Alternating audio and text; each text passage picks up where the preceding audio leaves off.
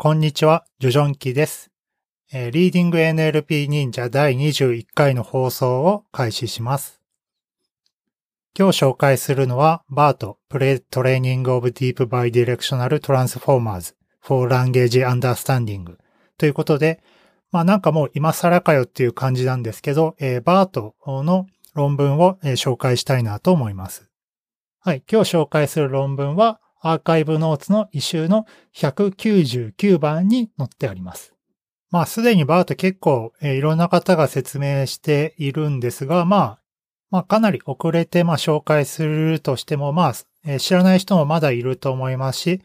この論文の威力って、威力というか、すごい反響があったと思いますし、まあ、結構今後の NLP タスクのあり方そのものを、まあ、変えてしまいかねない論文だと思いますので、えー、まあ、せっかくなので、えー、このポッドキャストでも、えー、紹介します。で、えー、バート自身は、えっ、と、Google からの論文になっていて、まあ、アーカイブにぴょっと、えー、投稿されて、まあ、特に学会とかはないのかな。えー、技術レポートみたいな、えー、ペーパーになっています。早速概要に入っていきます。えー、バートっていうのは、えー、Bidirectional Encoder Representations from Transformers ということで、まあ、トランスフォーマー、えー、アテンションを主に使った、まあ、ネットワークということで、まあ、非常に、えー N えー、翻訳業界、翻訳タスクで、えー、非常に高いスコアを取ったモデルがあるんですけど、まあ、それを、えー、双方向、何を言ってるかというと、まあ、普通文を入力すると、えー、左側の単語から右側の単語へと、こう、左から右へと処理をしていくんですけど、まあ、それを双方向に、えー、同時にしてしまうっていうのをトランスフォーマーで、えー、やってあげる。まあ、そうした、え、そうして獲得した、え、言語モデルっていうのを、え、事前に学習するっていうものなんですけど、その事前に学習したもの、まあ、それをバートと呼ぶんですけど、え、それを使って、まあ、いろんな NLP タスク、え、を解いてみましたと。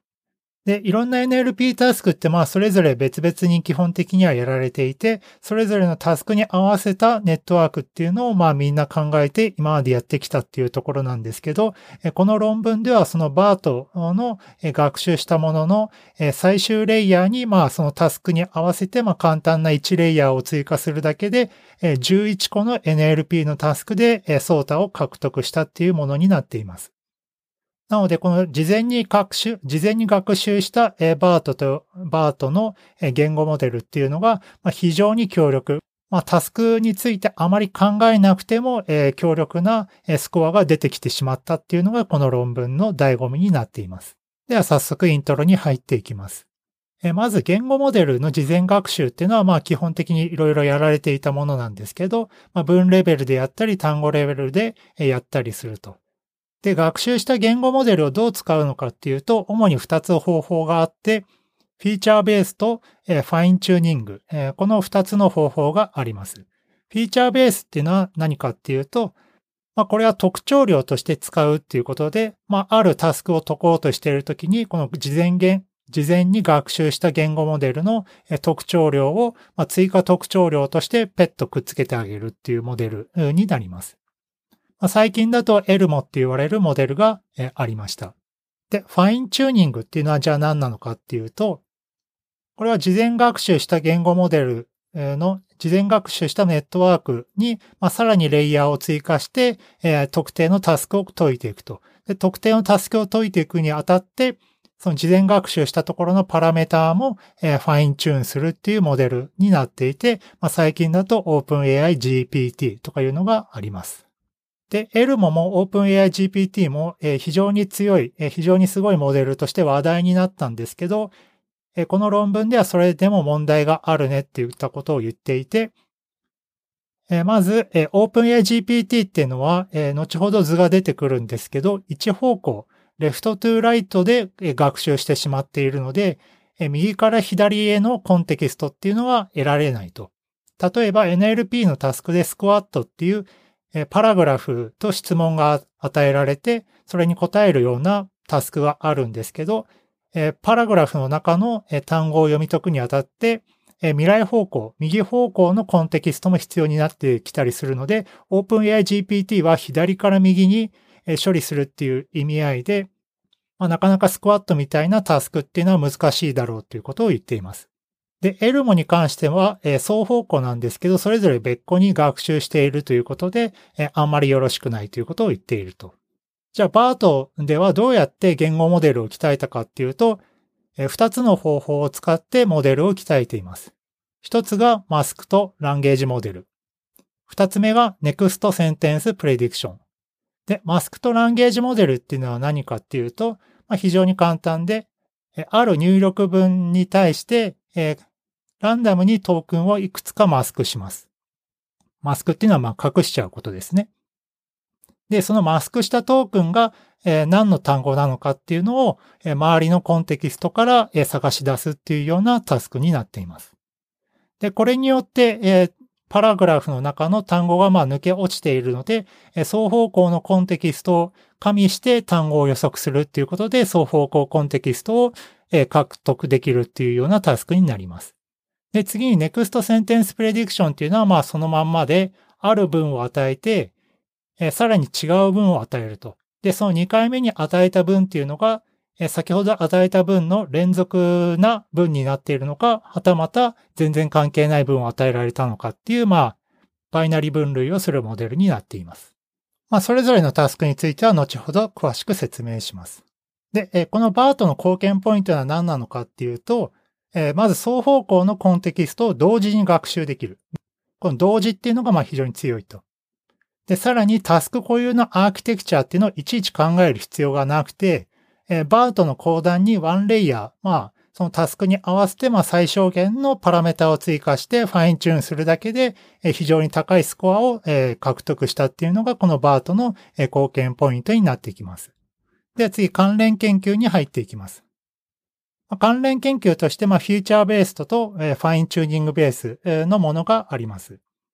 で、フューチャーベース、先ほど、えー、L もって言いましたけど、もっと単純なもので言うと、まあ、ワードトゥーベックとかって、まあ、各単語の埋め込みなんですけど、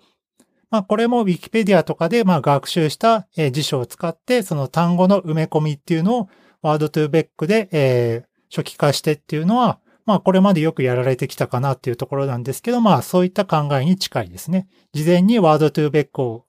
で、え学習したモデルを使っていろんなタスクに使うっていう感じですね。で、これの派生として、まあ、エルモとかが出てきていて、まあ、スクワットとかでソータを獲得したと。で、これに代わって、まあ、ファインチューニング形式だと、OpenAI GPT っていうのが、えー、グルーっていうベンチマークから、えアグルーっていうベンチマークにトライして、多くのタスクでまあ、ソータを獲得したっていうモデルです。で、三つ目として、トランスファーラーニングフロームスーパーバイズドデータっていうのがありまして、これは何かっていうと、まあ、巨大な教師ありコーパスからのトランスファーラーニングもあるよねっていうところで、まあ、例えば翻訳が大きくて、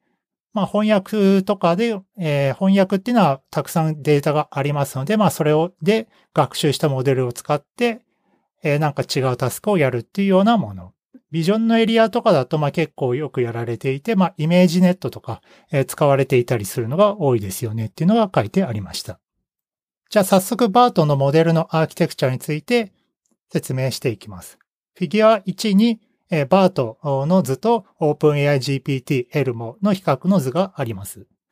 で、まあ違いとしては、バートが双方向で学習しているのに対して、OpenAI GPT はレフトトゥーライト、左から右へのコンテキストしか見ていないモデル。で、エルモに関しては双方向なんだけど、別個に LSTM で学習しているっていうようなモデルになっています。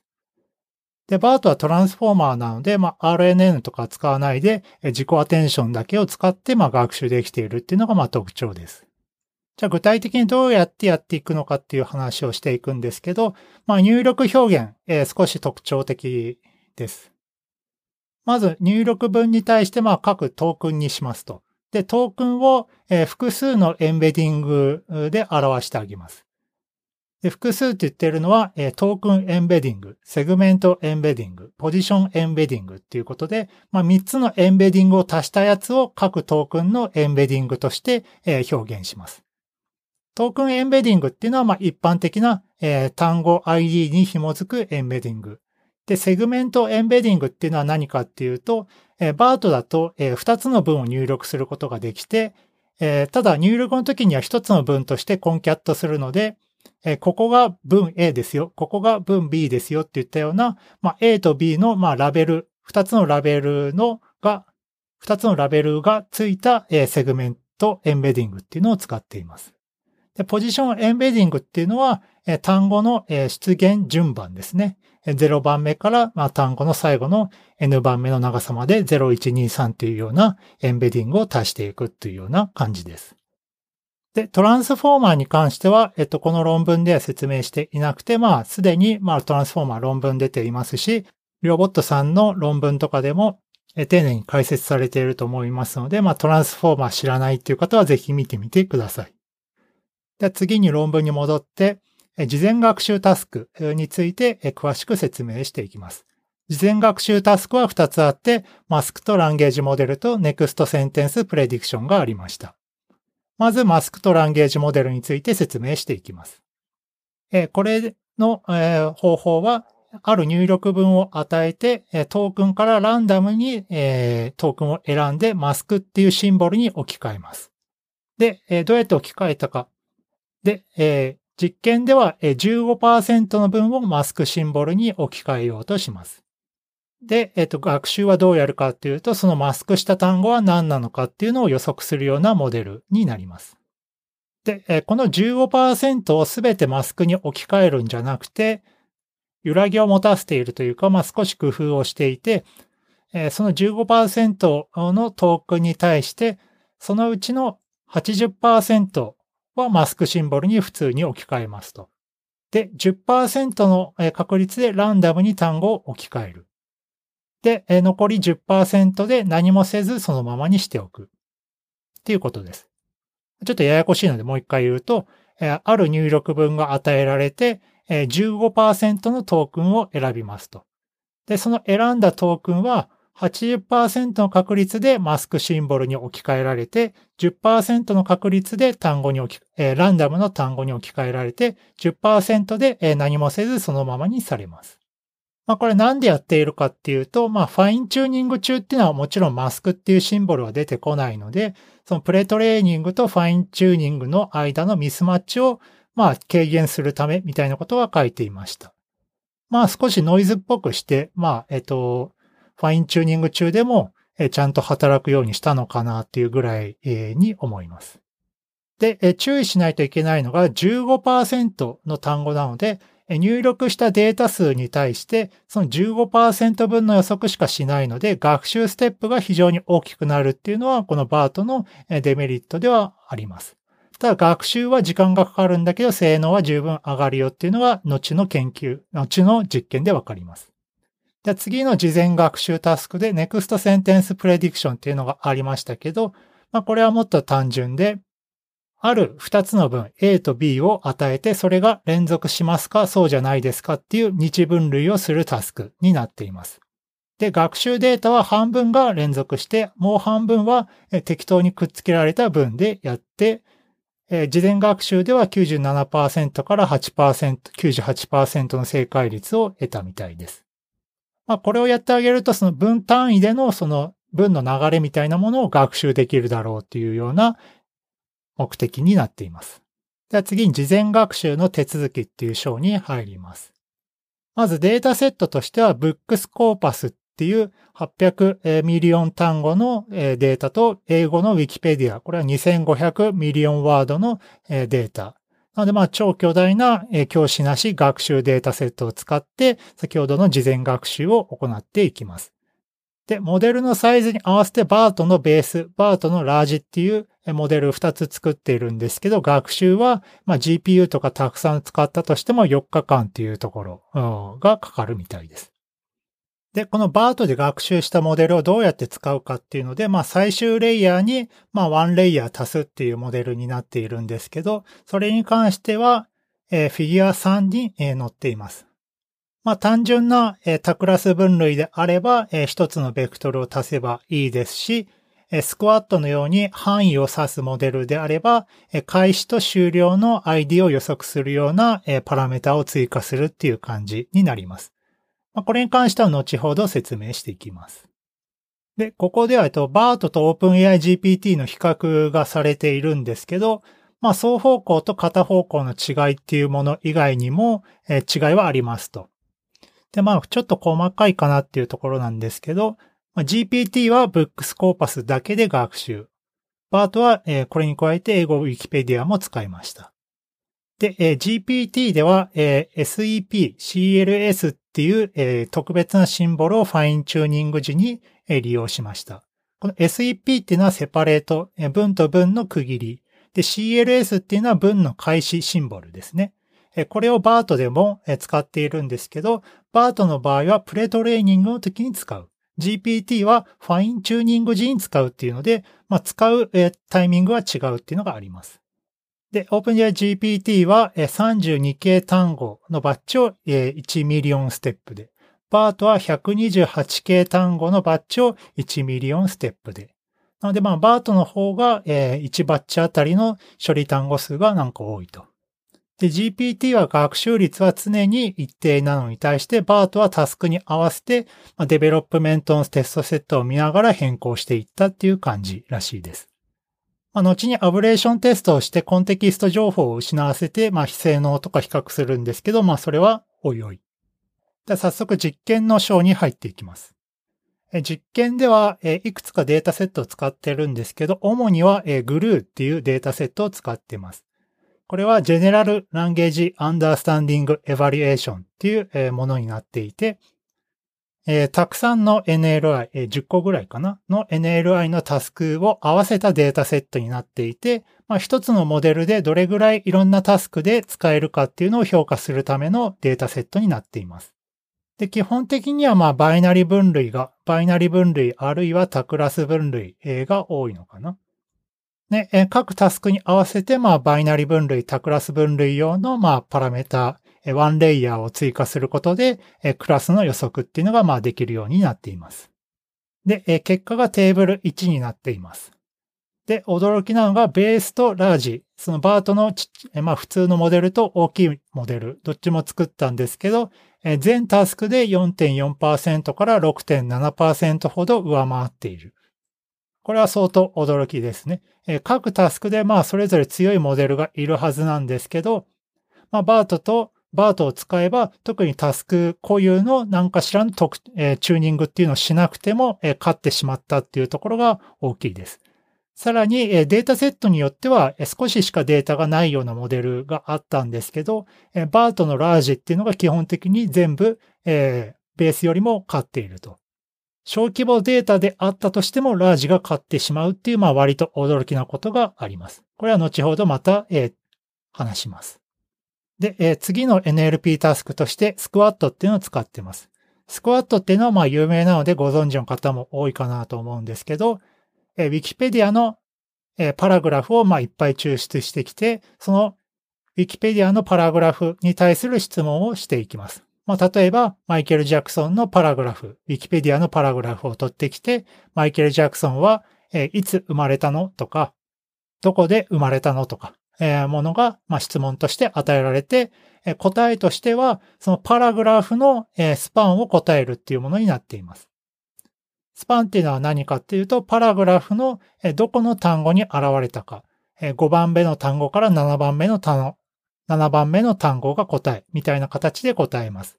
なので、まあ、特徴として、ボキャブラリーで答えんじゃなくて、シーケンスの ID ですね。単語の ID。この場合は5か、5と7っていうのが答えになるっていうような感じになります。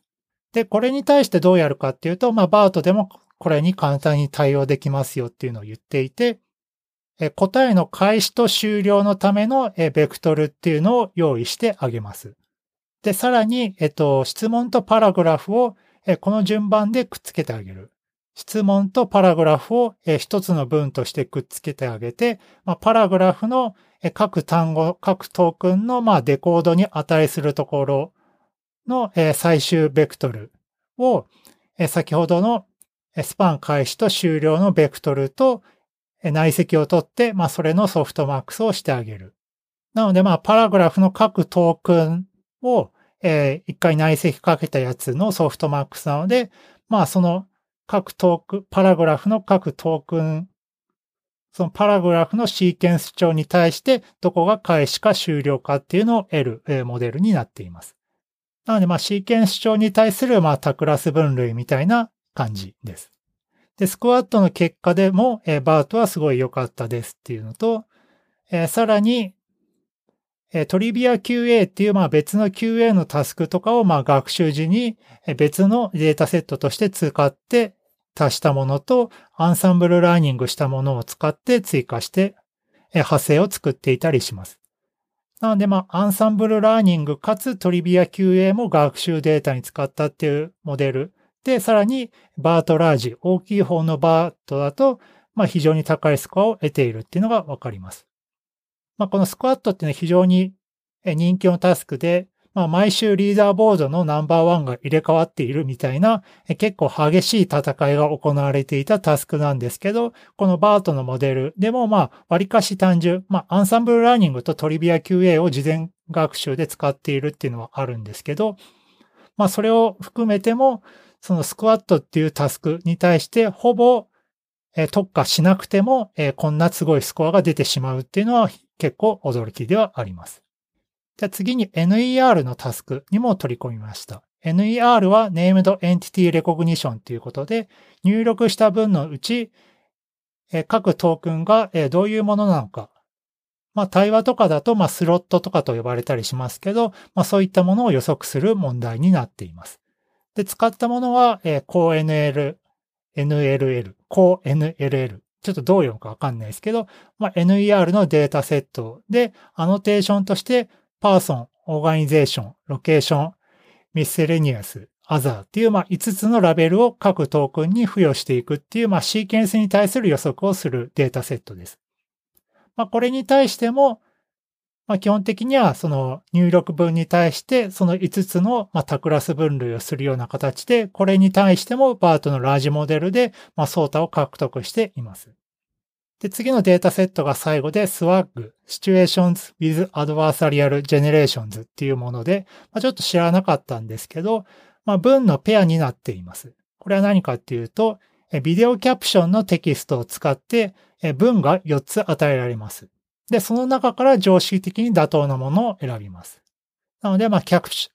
ョン文を与えられて、えー、さらに追加で4つの文が与えられると。で、その4つの中から、その与えられたキャプション文に、まあ合致しているというか、まあ常識的に、まあ関連しているようなテキストを選ぶタスクだと思います。で、これはどうやって答えたかっていうと、そのキャプション文を埋め込み A で、で、各文、各選択、まあ4つの文があるんですけど、4つそれぞれを別々に埋め込み B でエンコードしてあげて、それぞれ4つの A と B の合致したやつをくっつけてあげると。で、そうすると4つ分のベクトルっていうのを得られるので、それをまあソフトマックスをかけて1番から4番、どれが正解かなっていうのを答えるタスクになっています。まあこれでもまたもやラージモデルがソータを獲得しました。では次に今回のモデルの効果を確認するためにいろいろアブレーションスタディをしたので見ていきます。まずは事前学習の効果っていうのを見ていきます。比較として Next Sentence Prediction が行わない。Next Sentence Prediction を行わない。マスクトランゲージモデルはやるが Next Sentence Prediction は行わないモデル。で、次に Next Sentence Prediction をやらないし、さらに片方向のコンテキスト、レフトトゥーライトしかも見ない言語モデルでやってみました。で、結果はテーブル5に載っています。まず、Next Sentence Prediction だと QNLI、マルチ NLI、スクワットで悪化しています。まあ、文関係の文と文の関係を学習しなくなるので、まあ、NLI とかが弱くなっているのかなっていうのはなんとなくわかります。で、次に、Next Sentence Prediction に加えて、Left to Right のみで学習したものは、全タスクで悪化してしまいました。特に MRPC と Squat で大きく悪化しています。特に Squat っていうのは、双方向のコンテキストを穴埋めするのに必要なので、右方向のコンテキストを失ったモデルだと性能が大きく低下してしまったっていうのは割と直感的にわかります。で、双方向のコンテキストといえば、まあ、by LSTM だろうっていうので、まあ、フィアな比較のために by LSTM のレイヤーを追加した実験っていうのも、え、やってみました。で、これをやってあげると、スクワットのモデルっていうのはかなり大きく改善するんですけど、他のタスクではむしろ悪化してしまうっていうケースが見られます。なので、まあ、なんとも言えないんですけど、by LSTM よりもトランスフォーマーの方が、まあ、この結果だけを見ると、まあ強いんだろうな、ぐらいにしか、ちょっとわからないですね。で、さらに双方向コンテキストっていうと、まあ、エルモがあるだろうっていうところなんですけど、まあ、問題点として3つ挙げていて、まず2倍コストがかかりますと。それぞれ別個に学習する必要があります。さらに、QA タスクでは非直感的で、質問に対する答えを条件付けできないっていうふうに書いています。ここはまあなんかわかるようでわかんないんですけど、うん、わかんないですね。ちょっとスキップ。はい。で、三つ目は、双方向モデルほどパワフルで、パワフルではないと。この双方向モデル、まあ、バートのことなんですけど、バートだと、左だろうが右からであろうがコンテキストを選択できるっていうことが書いています。まあ、ここもちょっと、えー、文脈があんまり読めないですが、まあ、次のスタディとしてモデルサイズを変えてみました。モデルサイズっていうのは、レイヤー数、隠れ層のサイズ、アテンションヘッドの数っていうのをまあそれぞれ変えてみたっていうところなんですけど、これをグルータスクでいろいろ変えてやってみたっていうのがテーブル6に書いています。で、結果としてはサイズが大きいほど、えー、性能が良いと。で、さらに小規模のデータセットにおいても大規模モデルが大きく効果を上げているっていうので、まあ単純にえー、モデルサイズを大きくしてしまっても、まあ、科学習とかが進んでしまって、性能が、えー、頭打ちっていうのがまあ普通なんですけど、えー、バートにおいてはそういったことが起きていないっていうところがまあ非常に驚きであります。まあ、大きいモデルが正義みたいな結果になってしまっているのがまあ非常に驚きですね。はい。で、次に学習ステップ数の効果を確認してみました。これは何かっていうと、事前学習のステップ数をどれぐらい、事前学習のステップ数を少ないとき、大きいときって、まあ、どんどん少しずつ変えていって、正解率を MNLI のデータセットで見てみます。で、この結果がフィギュア4に載っていて、まあ、事前学習のステップが増えるにつれて、モデルの性能が改善していくっていうのが見られます。なので、えー、この論文ではその質問と答えが、まあ、自問自答みたいに載っていて、まず質問として、多くの事前学習ステップ数は必要かっていう問いかけに対して、まあ、これは、えー、イエスと。事前学習ステップはまあ多い方がいいっていうことを言っています。で、次に MLM、マスクとランゲージモデルは15%しか単語をカバーできていないと。そうすると、レフトトゥーライトのモデルよりもカバレッジ、その学習速度が遅いんじゃないのっていうことを、えー、自分で問いかけていて、えー、それに対してはまあイエスと。ただ、まあ、 left-to-right よりもカバレッジは遅いけど、えー、結果的には left-to-right のモデルの性能を大きく超えますよっていうことを言っています。まあ、学習は遅いけど最終的には性能すごいぜっていうことですね。で、えー、次、は、まあ、これ ablation じゃなくて、 BERT の feature-based approach。今まで BERT は fine-tuning approach でやっていたんですけど、これを feature-based approach、まあ、 ELMo とか word2vec みたいに、 BERT で学習した特徴量を何らかのタスク固有のネットワークに組み込んでも意味があるかっていうことをやっています。で、 feature-base のアプローチとして使えるっていうのは非常に良くて、まあタスク固有のアーキテクチャが必要なケースもあるでしょうし、さらに、 BERT っていうのはまあ非常に大きなネットワークなので、まあ高スペックマシンじゃないと動かないんですけど、まあフィーチャー特、えー、追加特徴量として、えー、動くようにしてあげれば、高スペックマシンでなくてもバートの恩恵を受けられるかもしれないと。で、これはどう実験したかっていうと、まあ、エルモの実験を、まあ、参考にバートを追加特徴量として、えー、利用しました。で、いろんなレイヤーにこのバートの特徴量を追加してみると、まあ、上位4レイヤー、まあ、最後の方のレイヤーに、えー、パートの特徴量を追加することによって、えー、タスクの正解率っていうのが向上しているっていうのがわかります。まあ、これによって fine-tuning だけじゃなくて、 feature-base でも、えー、 BERT 非常に役に立つよっていうことをアピールしています。はい。駆け足になりましたが、結論として、まあ、まとめとして、え双方向のコンテキストを獲得した言語モデル、 BERT ですね。それは masked language model と next sentence prediction で、え言語モデルを鍛えて、まあ、学習は遅いんですけど、まあ、いろんな NLP のタスクでソータを獲得したすごいモデルを作ってしまったよっていう論文になります。コメントです。まずこのバートの登場によって、タスク前にネットワーク構造っていうのをレゴブロックのように組み合わせて、まあこれは作者が言っていたっぽいんですけど、まあこれまでの NLP タスクってまあスクワットとかでもそうなんですけど、そのタスクに特化したネットワークをみんないろいろ考えると。で、結局タスクに合わせて考えた結果、まあみんないろんなレイヤーがまあほぼ似たようなものになっていて、それの組み合わせ次第でまあ性能が変わっていくっていうような感じになっていました。で、その組み合わせをまあいろいろ考えて、まあたまたま性能が良かったやつがソータみたいな現状があったんですけど、このバートによってそういったタスクに合わせたネットワークの設計っていうのがまあ今後かなりいらなくなる。まあそういったことをもうしなくていいような時代に入ってしまったっていうのが非常に大きな衝撃になります。まあ vision area とかだとまあ ImageNet とかをみんな当たり前のように使っているっていうことがあるんですけど、まあ今後 NLP のタスクにおいてもこれが起きてしまうと思っていて、まあ、基本的に、まあ、 BERT の表現、事前学習モデルを使って、各タスクを解いていくみたいな時代に入ってしまったんじゃないかなっていうのはあります。まあ、全部の NLP タスクに使えるかどうかはまだまだ研究、追加研究が必要なのかなっていうのはあるんですけど、まあ今何かしら NLP のタスクをやっているのであれば、バートのモデルをとりあえず使ってみて結果がどうなるかっていうのは見てみる価値が非常にあるんじゃないかなと思います。